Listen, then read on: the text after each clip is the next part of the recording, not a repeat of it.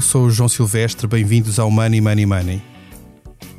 Hoje não tenho comigo o João Vieira Pereira, que é diretor do Expresso e que faz parte da dupla residente deste podcast. Neste episódio vamos falar de preços de eletricidade e dos combustíveis, que não param de aumentar e que vão acabar por fazer moça no bolso dos consumidores e das empresas.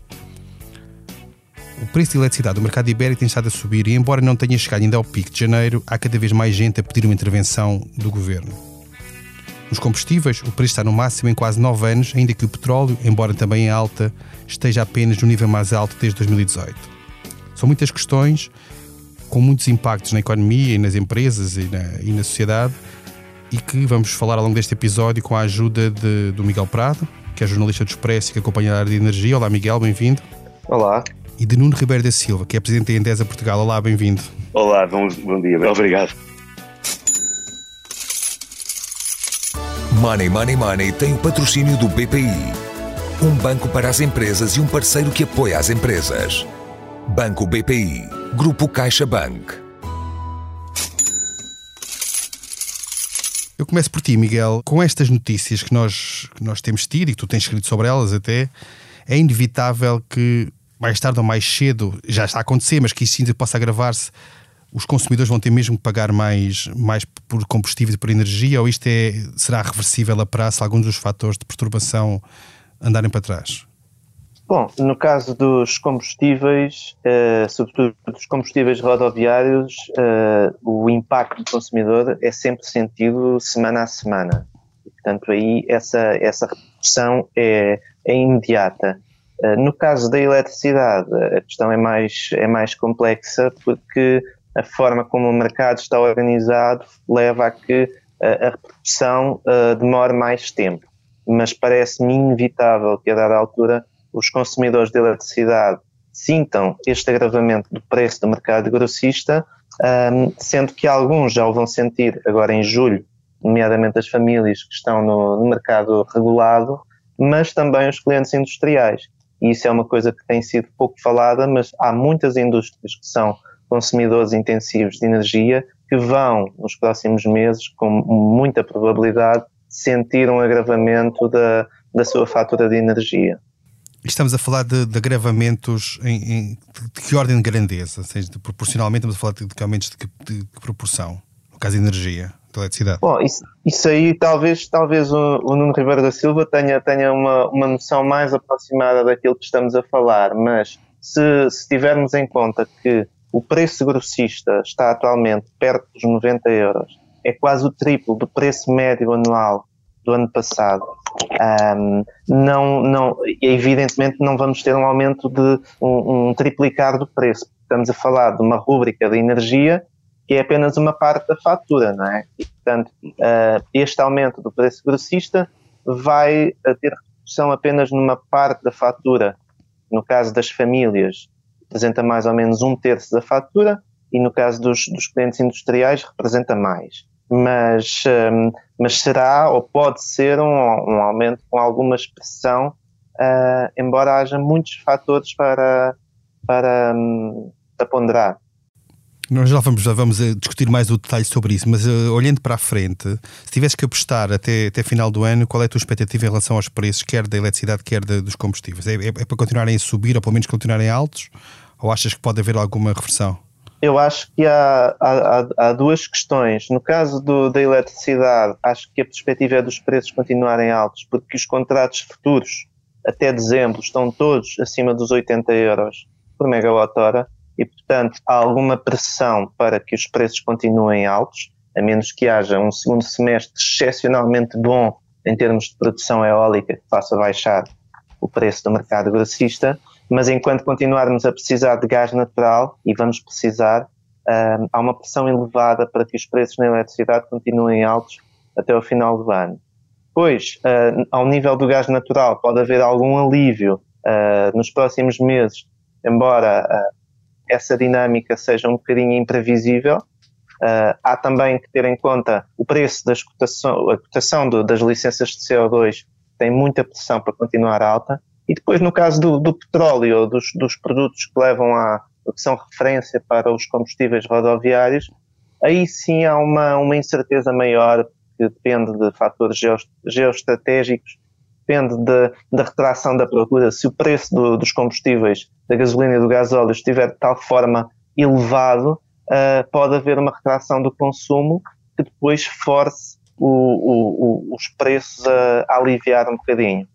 Portanto, é mais certo ou mais seguro que na eletricidade os preços continuarão altos uh, até o final do ano do que no, nos combustíveis rodoviários, mas, mas não, enfim, há sempre uma dose de imprevisibilidade. Uh, Nuno Ribeiro da Silva, como, pegando aqui naquilo que, que o Miguel Prado dizia, é, é, possível ter uma ideia, olhando para a questão da, da eletricidade, uma ideia qual é o impacto que estes preços grossistas vão ter, ou já estão a ter, mas vão ter ainda mais no, no, no futuro, no futuro próximo, em termos de preços para o consumidor final e para as empresas? Qual é a ordem de grandeza que está aqui implícita? Uh, seguindo, seguindo os tópicos do, do Miguel, uh, João, uh, bem, em primeiro lugar, lembrar sempre que na formação destes preços há sempre muitos parâmetros a jogar. não depende só, digamos, de um dado.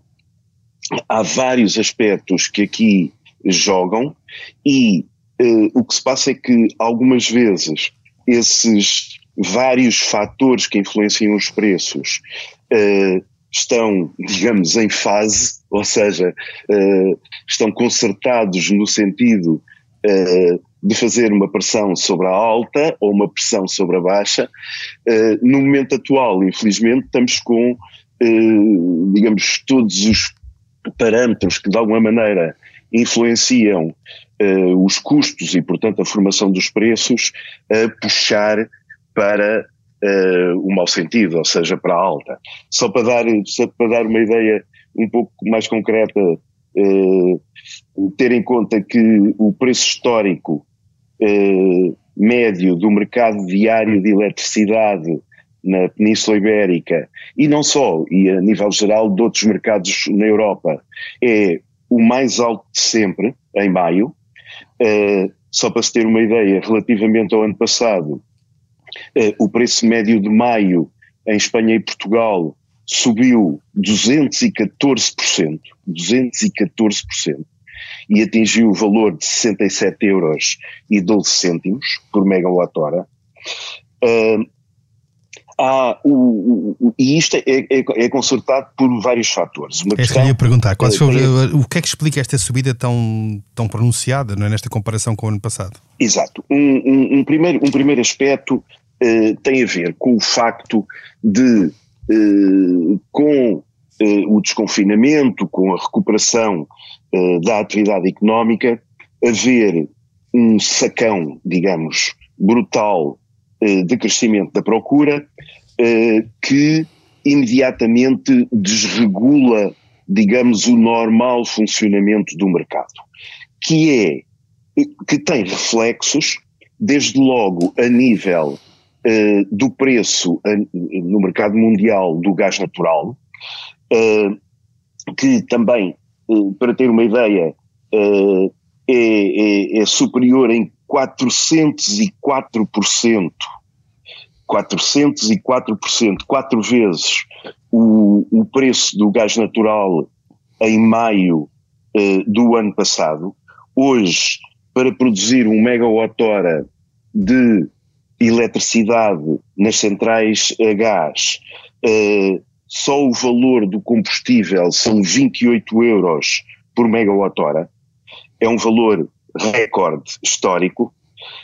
Acresce também o, o custo, mais uma vez, que atingiu o valor máximo histórico em 14 de maio do, uh, da emissão de tonelada de CO2 eh, que chegou a um valor de 56,5 euros por tonelada. Portanto, eh, uma eh, desregulação do mercado do gás, e esta desregulação do mercado do gás também tem a ver com, mais uma vez, parece-me que a palavra um bocado de sacão dá uma ideia, estávamos numa situação de quebra eh, muito significativa do consumo mundial de gás, com todo, pelas razões todas que sabemos da pandemia. Eh, de repente, eh, o mercado começa a abrir, começa a haver uma procura brutal de gás natural e, naturalmente, os produtores, os países produtores, de imediato aproveitam essa situação e o preço no mercado sobe. Portanto, a conjugação de eh, aumento do preço do gás natural, que forma eh, o preço dentro deste sistema, enfim, é um bocadinho hermético, mas de, um, do, do, da formação dos preços no mercado, eh, pelo, pela, pela última tecnologia a entrar, pelo chamado pelo resultado da estrutura do chamado mercado marginalista. Mas este, este máximo histórico eh, do preço do gás natural, o máximo histórico do preço do CO2. Depois, há reflexos também indiretos deste brutal crescimento da procura de um momento para o outro de gás natural, que é eh, os fretes, o transporte também aproveita esse, essa, esse, esse, essa, essa, essa, essa procura e, portanto, essa solicitação de entrega de carregamentos de gás natural uh, nos vários portos e, e, portanto, os fretes também uh, aumentam. Portanto, é todo um quadro de, de conjugação, digamos, negativa, uh, de pressão sobre vários custos de componentes que vão afetar o custo final de produção da eletricidade que estão a eh, jogar eh, no sentido desta, deste, deste, desta situação de facto eh, inédita, ainda por cima num mês já de verão em que tipicamente costuma haver uma diminuição uh, dos preços, porque uh, passamos a ter Uh, passamos a ter, uh, temos menos aquecimento, uh, a procura normalmente nesta altura diminui relativamente ao inverno, mas este ano está tudo ao contrário. Deixa-me perguntar-lhe precisamente sobre essa questão do estamos numa fase que supostamente devia haver algum abrandamento. Olhando para a frente, esses fatores que, que anunciou e que estão a suportar esta subida do preço da eletricidade são fatores que tenderão a manter-se ou, ou podemos esperar que no passado com alguns meses voltarão a retrair-se e, no fundo, para permitir que o mercado grossista gere preços mais baixos? Qual é a sua expectativa? Bom, a expectativa é que uh, o, o, Miguel referiu bem, o, o, sinal que é dado uh, pelos contratos uh, feitos a prazo, a um ano ou mais, não é animador. Portanto, há uma expectativa no mercado que os preços se mantenham anormalmente altos, diria. De qualquer forma, eu julgo que, no que respeita ao parâmetro preço do gás natural, uh, haverá uma certa tendência a uma normalização. Ou seja, uh, isto significaria um abaixamento dos preços do gás natural no mercado mundial e também uma regularização eh, nos custos dos fretes de transporte do gás natural desde o sítio da exportação de, até aos mercados consumidores. Portanto, por aí. E quanto às licenças de CO2, Nuno? As licenças, licenças de CO2. De CO2 uh, é, eu, eu, acompanho o que o Miguel disse, uh, não vejo que haja uma tendência a, a abrandar. Sabemos todos que uh, todos os países estão eh, com, grande, com, com, projetos muito ambiciosos em termos da descarbonização, não só em termos quantitativos como em termos de prazo, portanto acelerar, acelerar, acelerar o processo da descarbonização. Ora, eh, todos os sinais políticos, nomeadamente que chegam de Bruxelas, eh, apontam para, inclusivamente, a atribuição de licenças gratuitas eh, de CO2 ser apertada à torneira, portanto um bocadinho mais ainda fechada à torneira, e tudo isso são sinais que levam a que eh, o mercado do CO2 esteja sobre grande pressão altista, e aqui eu diria que eh, temos, eh, temos um, uma panela a ferver, temos uma panela a ferver não é pelo aquecimento global, mas é temos uma panela a ferver porque várias projeções apontam para que este preço, na ordem dos 55 euros por tonelada do CO2, possa saltar para valores no decorrer dos próximos meses bem mais altos, na ordem dos 80, havendo inclusivamente perspectivas de alguns analistas que falam em 100 ou mais euros por tonelada. Parece-lhe que esta, este nível de preço, como dizia o Miguel há bocado, o nível de preço afetando aquilo que são aquilo que é o preço ou o custo da, das empresas, nomeadamente aquelas que dependem mais de, de, energia, pode ser um fator que agrava a competitividade portuguesa agora nesta, nesta fase de recuperação da economia, ou isto é uma tendência que se pode encontrar noutros mercados também? A tendência encontra-se em geral eh, no mercado mundial. De qualquer forma, eu diria que na Europa e para nós, em, em Portugal, a nível uh, dos, dos, consumidores uh, eletrointensivos, um, em particular, uh, é de facto uma má notícia. isto, deixa-me dizer, que releva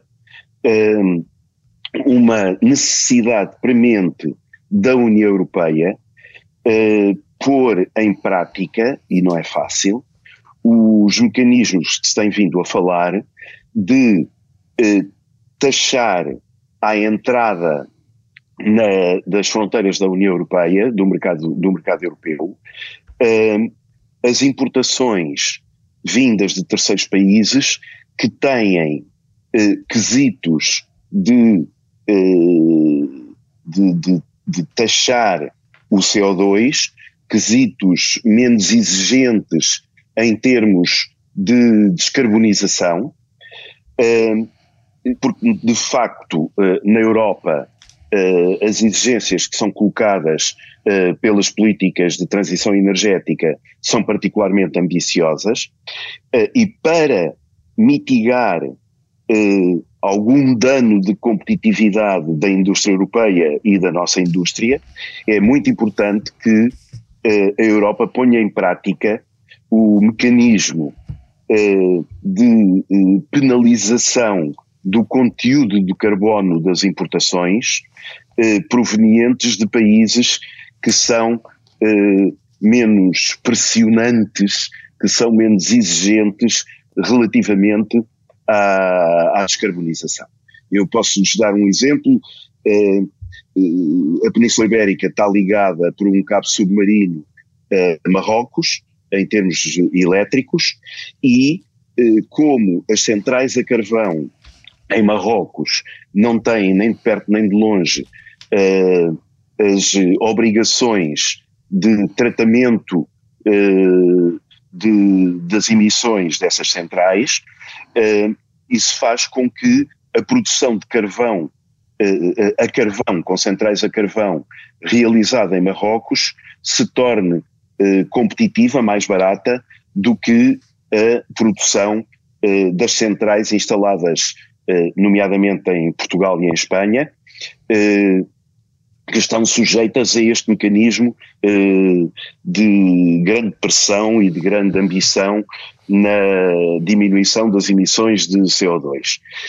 Se essa eletricidade que é produzida em Marrocos não é eh, corrigida no seu preço, eh, fruto de serem centrais muito mais eh, agressivas em termos de emissões, temos a situação caricata de as centrais menos poluentes da, da Península Ibérica serem prejudicadas com a importação de uma eletricidade que vem de centrais que são mais agressivas relativamente ao ambiente. Portanto, é preciso pôr em prática, para não ferir a competitividade eh, da, da, da, produção industrial, nomeadamente europeia, eh, esse mecanismo em que qualquer produto ou serviço que entre no espaço europeu seja sujeito a uma correção vinda de mercados que são mais complacentes com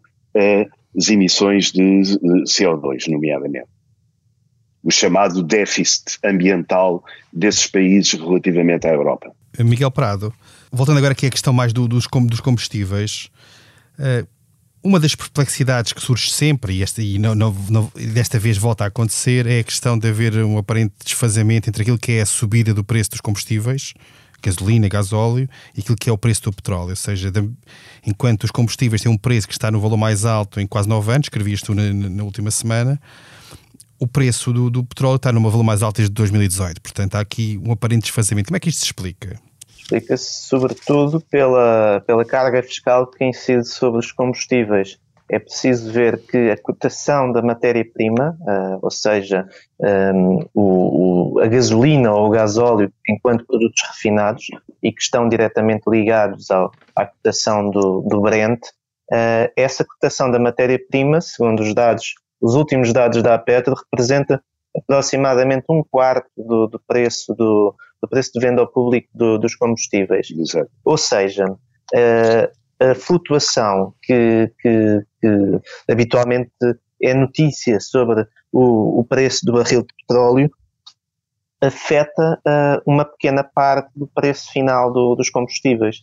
Uh, o que uh, ajuda a explicar que depois haja uma evolução distinta do, em termos de, dos preços recorde do, dos combustíveis, que estamos em máximos de, de 8 anos ou de 9, uh, ah, quando o, o, o, petróleo não está nesses máximos. Isso acontece sobretudo porque ao longo dos anos fomos enchendo uh, o, o, preço do, do, da gasolina e do gasóleo com, com mais impostos, uh, taxa de carbono, mais ISP, enfim, com algumas flutuações, umas para cima, outras para baixo, mas fomos agravando o peso da, da fiscalidade no, nos combustíveis, uh, obrigando também à incorporação de biocombustíveis que encarecem uh, o, o, preço final do, do, combustível e, portanto, isso acaba por uh, condicionar a formação de preço e levar a que, que eles sejam, de facto, mais altos e que atinjam máximos que não atingiam já há algum tempo. E parece-te haver margem nesta altura, ou pelo menos no próximo Orçamento de Estado, ou nos próximos anos, para haver uma descida de impostos sobre os combustíveis? No atual contexto de, de saída da crise e de dívida pública elevada que nós temos? Parece-me difícil, não é? Porque depois a, a, as contas do Estado ficam viciadas nesta, nesta fonte de receita. Parece-me difícil. Agora, vai ter de haver uma, um repensar dessa fiscalidade eh, necessariamente, sobretudo à luz da transição energética e da transição da mobilidade para os veículos elétricos. À medida que o parque automóvel for sendo substituído, é natural que o governo uh, tome medidas para substituir a perda de receita de ISP por, uh, por receita na, na mobilidade elétrica. Agora, num, no curto prazo, uh, parece-me bastante difícil que algum governo arrisque, uh, no fundo, a tributar menos os combustíveis, sobretudo numa lógica, como tem o atual governo, de, de aposta na transição energética e na, no desincentivo à mobilidade mais poluente. Uh, Nuno Ribeiro da Silva, faria, faria, sentido o governo português tomar algum tipo de medidas para controlar este, esta subida de preços no, no, mercado grossista de eletricidade? Sim, com certeza. E mais uma vez, o grande problema é a fiscalidade que incide sobre a eletricidade. Quando comparamos, digamos, o custo industrial de produção da eletricidade no nosso país, ele é dos mais competitivos uh, da Europa. Na componente propriamente ligada eh, digamos, à responsabilidade da indústria elétrica. Depois, quando entramos, de facto, no cúmulo das taxas e taxinhas e impostos, passamos para uma situação menos uh, confortável e penalizadora do preço da eletricidade em Portugal uh, e perdemos, perdemos de facto competitividade essencialmente por eh, termos uma carga fiscal muito grande sobre, o, sobre a eletricidade. Mas eh, pegando também num tema que o Miguel aflorou, eh, vamos ver, no caso concreto da eletricidade, toda a política de transição energética definida a nível de Bruxelas e seguida pelo nosso governo, eh, vai no sentido da transição energética ser potenciada pela eletrificação, ou seja, eh, levar o, o consumo, seja das famílias, seja da atividade económica, a substituir utilizações finais de derivados dos combustíveis fósseis, gasolina, fuel óleo, gasóleo, gás natural, por uso de eletricidade. Mudarmos o fogão a gás para o fogão elétrico, mudarmos a climatização da casa do, do, da caldeira para as bombas, as bombas de calor acionadas à eletricidade, eh, mudarmos do veículo de combustão para o veículo elétrico, etc. Portanto, essa é a, a questão central da estratégia da transição energética dentro dos prazos e, da, e, da, e das quantidades eh, que são desejadas por, pela, a, a nível europeu, é levar as pessoas a usar mais eletricidade, pressupondo que a eletricidade é gerada por tecnologias eh, não emitentes de gases de efeito estufa. Portanto, renováveis, basicamente. Ora, para eh, que haja esse, esse reagulhar do consumo para a eletricidade, substituindo eh, derivados dos combustíveis fósseis, eh, é preciso que a fiscalidade eh, que incide sobre as diferentes formas de energia eh, seja coerente e dê os sinais compatíveis com essa desejável atração do consumo para a eletricidade. E na sua opinião, essa, é, é, esses sinais não são dados de forma adequada? É isso? Posso interpretar assim? Não são, não são, não são. Ainda recentemente foi apresentado um estudo uh, há coisa de 15 dias, que é precisamente sobre o repensar a fiscalidade uh, para a transição energética. Uh, e o que se constata é que existem efetivamente muitas taxas e taxinhas e impostos que incidem sobre a eletricidade uh, e que dão sinais completamente à tal desejável atratividade crescente que se pretende que os consumidores uh, optem por uso final de eletricidade. Uh, e isto acontece porque, no fundo, a fiscalidade que incide nomeadamente sobre a eletricidade, não só, mas sobre a eletricidade, é resultado de um acumular durante vários anos de impostos e taxas que dão jeito em cada momento às finanças, também ao, ao, poder local, que também é responsável por uma parte importante destas, destes, destes encargos fiscais que incidem, nomeadamente, sobre a eletricidade. Portanto, a cada momento é preciso dinheiro e vai-se descobrir uma nova maneira de o ir buscar e a eletricidade e a energia em geral é sempre fácil porque se consome em grandes quantidades e uh, ainda por cima é fácil de controlar uh, e de prever a receita fiscal que se vai uh, buscar com um novo ónus sobre, estas, sobre estes serviços e estes produtos.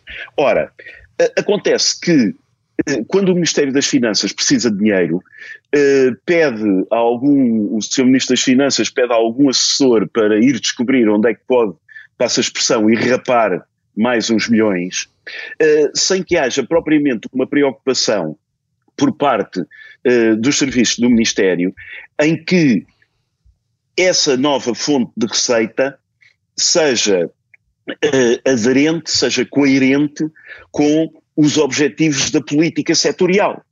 Portanto, acaba por se ir acumulando um conjunto de impostos que dão sinais que não estão atualizados com os objetivos da política. E realmente, em economia de mercado, a política fiscal, como sabemos, é a forma de dar o sinal mais eficiente e mais geral eh, para levar os consumidores a optar pelo que eh, se considera desejável e bom, eh, neste caso a descarbonização, e penalizar e desviar, uh, tornar menos competitivo o uso de serviços ou de produtos que se pretende que